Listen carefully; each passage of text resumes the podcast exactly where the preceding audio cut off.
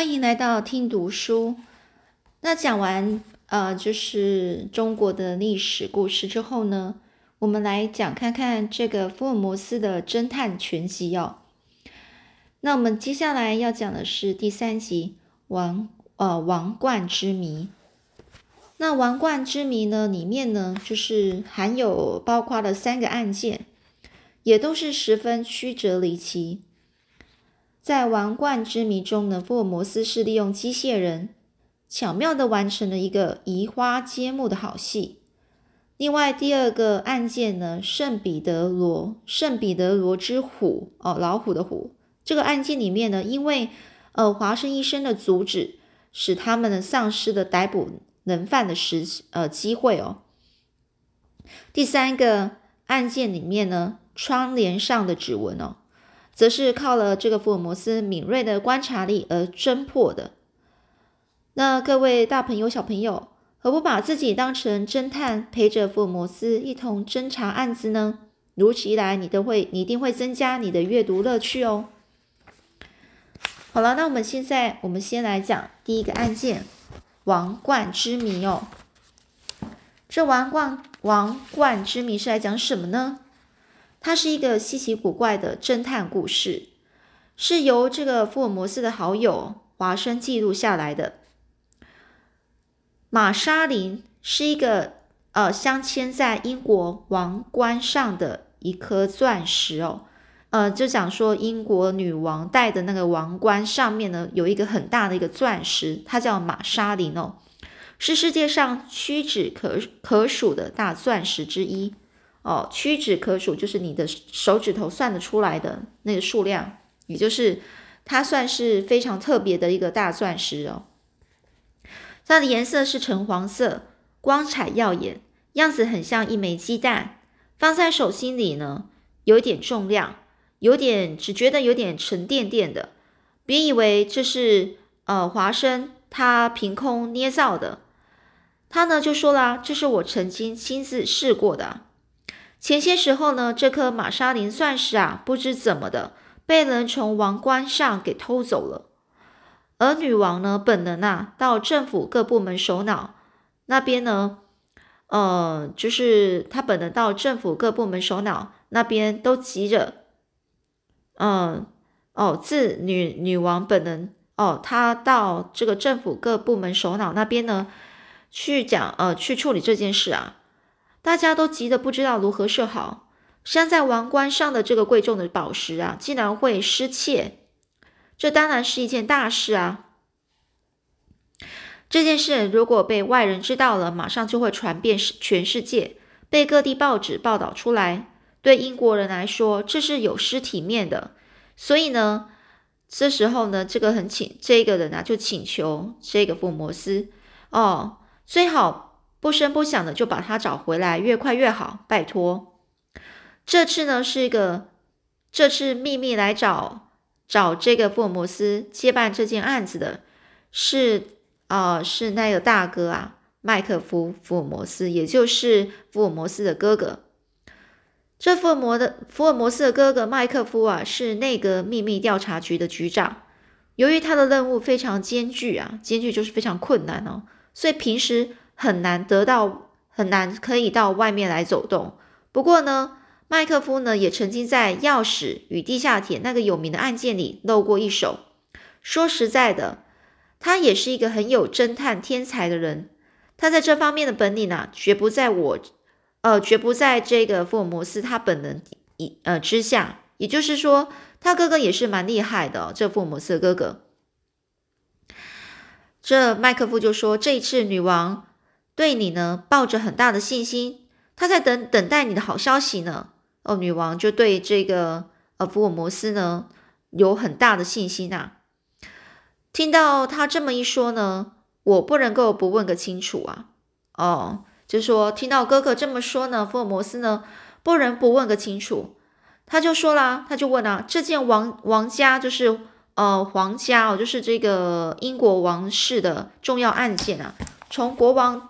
到连你在内的内阁各部大臣都这样器重我，要我负责去找回那颗大钻石来，这不是很奇怪吗？然后呢，这麦克夫呢，听到这个福尔摩斯这么说啊，就说了：“哦，你这话也是很有道理。不过你尽管放心呐，我绝对不会袖手旁观呐，让你一个人单独去冒险犯难。我会从旁啊，悄悄的去协助你，而且我已经派人在侦办这个案子了。”这福尔摩斯就问这个哥哥：“那到现在还没有查出一点头绪来吗？”而这福尔摩斯哥哥呢，麦克夫啊，他就说非常遗憾啊，到目前为止还没有查出半点头绪来，所以我才要你负责接办下去啊。福尔摩斯就说：“既然这样的，那这样的话，那我们就一起来合作吧。”这麦克夫麦克夫就说：“是啊，我们合作来好好的完成这这次这个案件吧。”这么一决定之后呢？就他们弟兄两个就一起着手侦办了这个玛莎琳钻石窃案。不过，因为案子的现场是在王宫里，同时也没有对外发表过，在侦查上还真是有点困难。但是，那位涉嫌很大的重要嫌疑犯最后还是被查出来了。这个嫌疑犯是谁呢？大家哦，听我华生说出来，一定会大吃一惊。原来就是经常在女王身边的侍侍从啊。关西毕耶斯伯爵哦，就是一个伯爵。这个伯爵他是一个贵族，而且是一个才二十七、二十八岁的青年。这个年轻的贵族竟然在外面组织了一个恶势力集团——黑手党。黑手党又是这个黑社会啊，在这一个贵族、这一个呃关西毕耶斯伯爵他的秘密指挥下，横行霸道，无恶不作。吃过他的亏的人不知有多少。福尔摩斯和他的大哥麦克夫一发现这个秘密，都像被别人冷不防的打了一个耳光，气愤了半天说不出话来。这有人就是这个有其中就有人说啦，在神圣的英国王宫里面，竟然有一个黑手党的首领。你是内阁秘密调查局局长，你竟然还毫不知情，那不是太糊涂了吗？哦，这福尔摩斯就这样跟这个哥哥说啊，然后这麦克夫啊，他就说：“我承认我不行，我承认我不行啊。不过这个西比耶斯伯爵倒真是一个窃盗好手。现在尽管我们知道这案子是他做的，却连半点证据也找不到。他是黑手党的秘密首领，这一点总算是查出来了，但是却还是找不到有力的证据。现在只有靠你去明察暗访。”找出一个密确切的证据来，才可以逮捕他。除了这样做之外，再没再也没有别的路可以可以走了，可以试了。福尔摩斯，就请你赶快去办吧。大哥麦克夫十分恳切的把这个案件呢交给福尔摩斯去做。同时呢，这个西比耶斯伯爵，我们前面已经说过了，他是不平凡的怪物，倒真是倒真是福尔摩斯的好对手。于是呢，福尔摩斯接下这个案件呢，决定要好好的呃做一次哦。为了要查明这个西比耶斯的行动呢，福尔摩斯不能不先弄明白这个这个呃西比耶斯啊，他经常活动的范围是哪些地方？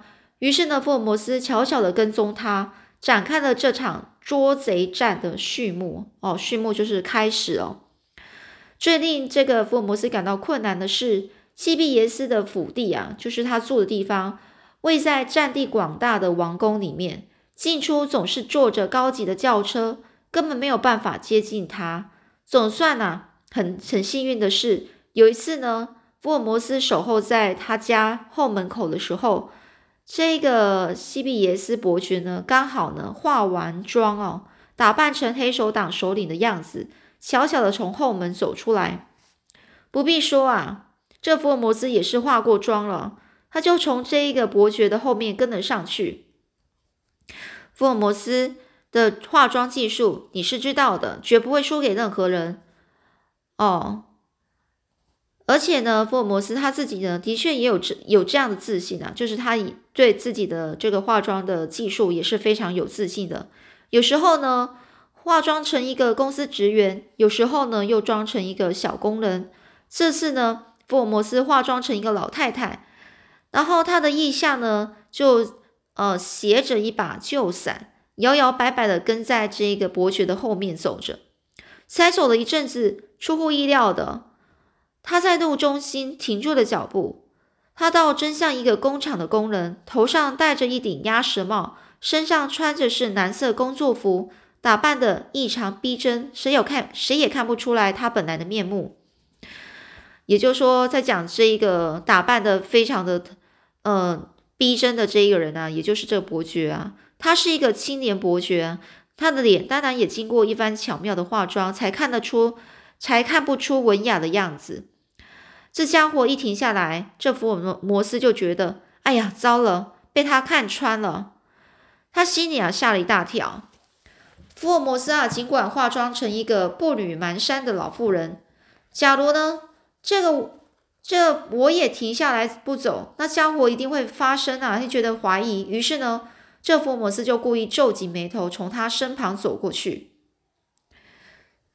他为什么一直看着马路边呢？难道被他看穿了什么吗？看出了什么吗？这福尔摩斯一想到这里，就故意让这个斜在腋下的这个破伞啊滑落在地上，然后装作一点都不知道，只管往前走。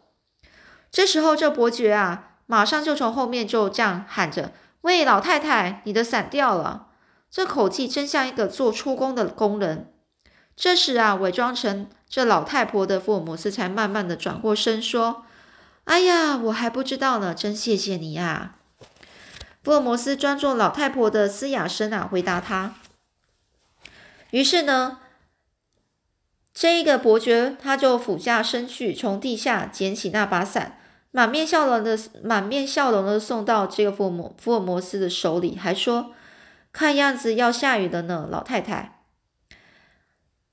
这个伯爵虽然这样说，可是实际上当时啊是万里无云，一片晴空啊。福尔摩斯听了也不能也不能不回答他一句啊，他就说：“哦，我就是这福尔摩斯啊，就说是啊，你也小心点啊。”然后呢，还对这个伯爵笑了笑。当时呢，福尔摩斯也没有什么好办法去对付他，只好继续走。走了三十多公尺之后，这一个福尔摩斯回头向后看，哪里还有他的踪影呢？原来这个伯爵早就溜进小巷子里去了。看样子要下雨呢。这句话，这个阴阳怪气的说出这句没头没脑的话来，大概这个伯爵已经看出我是经过化妆。就跟我看穿他的秘密一样，看样子要下雨呢。这句话实际的意思一定是就是你要小心点，所以我就回答一声你也小心点。这一次是这一个伯爵和福尔摩斯对抗赛的第一幕，才一下子他就无影无踪，这伯爵啊就消失无影无踪，这家伙到底溜到哪里去了呢？福尔摩斯立刻抄小路赶回原来的原处，就是原来的地方。要找出这个伯爵的行踪实在是太容易了，因为那家伙穿的皮鞋的后，呃，他那家伙穿的皮鞋后跟上盯着粗粗的铁钉，所以呢，这伯爵走过的路总会留下这种铁钉的脚印来。福尔摩斯从一开始跟踪他就已经注意到那皮鞋的鞋跟后的这个铁钉了，可是。这个伯爵所去的地方，竟出乎福尔摩斯意料之外啊！你知道他到底他到哪里去了吗？竟然是密呃，这个叫密诺列斯街啊，密密诺列斯街是一个街道，特别的街道，一家规模很大的铁工厂。这家工厂啊，是专门制造气枪的哦，空气枪，可不是给孩子玩的那种气枪哦，而是打猎用的真家伙。这年轻怪物西比耶斯伯爵呢，和气枪有什么关系呢？你认为他买了这气枪是要干什么用的？在我们寓所对门对面的这个窗口里，不知从什么时候开始，就有一支长长的气枪藏在窗帘的后面，然后摇对着我们的窗口。我如果随便把头探出去，脑袋就会开出一个窟窿，死的不明不白啊！这家伙到底是一个黑手党的首领？想出来的花样真是既巧妙又恶毒。这西比耶斯伯爵这家伙，可能在我一接办这个玛莎琳钻石窃案的时候，就知道我把侦查方向啊放在他身上了。他的消息怎么会这样灵通呢？是不是因为这个伯爵他发觉这几天老跟在他背后的那个人就是化了妆的我呢？大概总不总总不外乎这个原因吧。更出乎这个福尔摩斯意料之外的是，这康德梅耶公爵的造访。康德梅耶公爵，他是这个女王的侍从官长之一。康德梅耶这个名字啊，念起来已经够麻烦的了。跟他说话的时候，又发觉这人真是不好对付。这种令人讨厌的家伙，这福尔摩斯还是第一次碰到。这老公爵满头白发，身体又细又瘦，身上穿着整整齐齐的礼服，说话时那两只眼睛老瞪着福尔摩斯。嗯，哦，嗯，每次他讲话前都会先咳了一声，然后又哼了两下。你就是福尔摩斯，这个。康德梅耶伯爵站在椅子旁边啊，说话时整派头十足，气势凌人啊。于是我就说：“是的，我就是福尔摩斯，请坐，公爵。”福尔摩斯很恭敬的说：“对于这个宫内的这个老公爵侍从侍从长啊，表示出应有的敬意，就是尊敬他。”嗯嗯嗯，好，我顶多只耽误你五分钟。这福尔摩斯就问：“有什么事吗？”这老公爵就说啦：“我是为在宫中玛莎琳钻石失窃案子来的。听说你已经接办了，为了这个案子，我日夜不安，很想知道一点侦查情况。于是呢，经过这里时，特地进来打听打听。”福尔摩斯就说：“很抱歉啊，侦查时啊，不便把案情对任何人透露，请你原谅。”那这老公爵就说：“岂有此理！” 嗯。我不但是女王的侍从长，还是同时也是这个老公爵，还有什么不方便说出来的？呃，福尔摩斯就说：“对谁都一样啊。”老公爵又去说：“真是不像话。说句老实话，把宫内这样重要的案子交给民间的侦探社去办，我本来就不赞成的。”福尔摩斯说：“我实在是太对不起你老人家了。不过我倒是要问个明白，是谁告诉您这个案子已经交给交到我身我这边来了呢？”而这老公爵又嗯，这总理大臣和内务大臣都这样说，岂有此理！也不来问一下我的意见。如果来跟我商量的话，我绝对不会答应的。哦，福尔摩斯，关于这个玛莎琳的钻石窃案，你半点消息都不肯透露出来。是不是已经有一点头绪了呢？福尔摩斯就说：“这是一个内情复杂的案子，我简直是束手无策，还不知道到底该从何处着手呢。”而这老公爵就继续说：“嗯，我也这样想啊，哈，不，果然不出我所料，岂有此理！”老公爵连说了几遍“岂有此理”后，很生气的就回去了。这福尔摩斯就想啊。这西庇耶斯伯爵所以会知道由我来接办这个窃案，可能是因为他本身是一个侍从官，从来才能从这个老侍从这里啊那边听来的。在他想来，这福尔摩斯就是他的强敌，于是下令他的黑手党手下要把我干掉。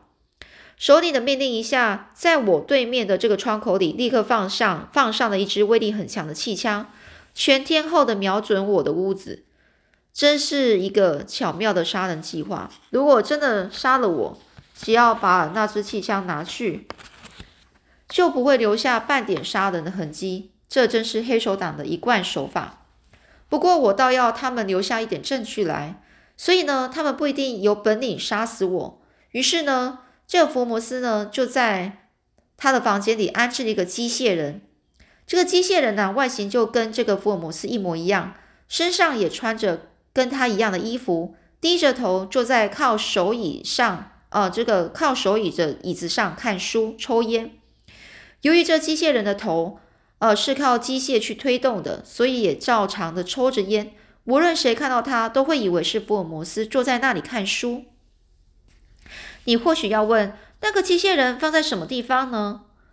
哎，就我告诉你吧，那机械人就坐在这个靠近窗帘的地方。那个窗帘我们是不动它的，不过机械人的影子会照在窗帘上，而且从外面往里面看时，窗帘的缝隙里隐隐约约看得见那里坐着一个人。如果他们真向机械人开枪的话，不管那个子弹能不能打中脑袋，留下来的子弹总是一个证据啊。于是呢，福尔摩斯就想：哼，你等着瞧吧。他呢非常有自信的，能够在那些黑手党的家伙还来不及带着气枪逃走以前，就冲进他们的屋子里，把他们一个个抓住。到那时呢，福尔摩斯就要用那些爪牙，呃，爪爪牙自己说出他们的首领是谁，以及如何下命令给就是这些爪牙、这些这些部下、这些手下，他们作作为证据，再把这个西比耶斯伯爵抓起来哦。也就是他福尔摩斯就这样想他的这个计划。至于这这个呃这伯爵呢，他谋杀福尔摩斯的证据就是那支气枪和子弹了。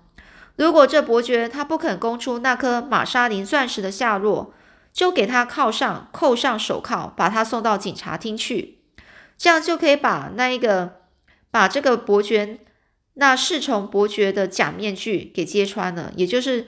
这样就可以把这个，就是这个伯爵啊，给的假面具，就是把它揭穿了，让使他呢从此身败名裂。不过呢，福尔摩斯想来啊，那时也许他就会老老实实公认出来，不至于被送到警察厅去。这当然只是呃，福尔摩斯和这个西比耶斯伯爵的竞赛的计划，到底能不能成功，现在还不能够预言哦，不能够说啊，不能提早说。这真是一个危险万分，随时都会把老命丢在这一个伯爵手里的强敌。哦，就是这这个这个案子啊是非常危危险的，随时都会把他自己的命啊丢在这个强敌这个伯爵的身上。所以呢，福尔摩斯当然一秒钟都不能够大意啊。放在这个屋子里的那个机械人呢，因为做的太像了，所以呢，福尔摩斯就把它放在窗边。经常用窗帘遮掩起来，不随便给人看到。如果是一个第一次来看我的人，一进屋子看见有两个福尔摩斯在屋子里，不是就吓一跳了吗？这未免太恶作剧了。同时呢，如果被黑手党的人识破，那我这计划，这个福尔摩斯的计划不就又要落空了吗？最近这几天呢，这福尔摩斯啊，几乎每天都出去侦查西比耶斯伯爵的行动。所以福尔摩斯很担心呐，万一说他自己不在家里的时候，对面的那些家伙根本不知道这是一个假人，就对准他发射气枪，然后逃走，那福尔摩斯他的计划不就又全部落空了？所以呢，当这个福尔摩斯外出的时候，就叫两个孩子来给来帮他看家。那他们当然都是少年秘密侦团的团员了。这两个孩子就是曾经在几个案子中有过工作表现的叶琴斯和郭德利，他们经常在旁边帮助福尔摩斯，是两个很得力的好助手。哎呀，来了！听那个脚步声就知道一定是叶琴斯那孩子了。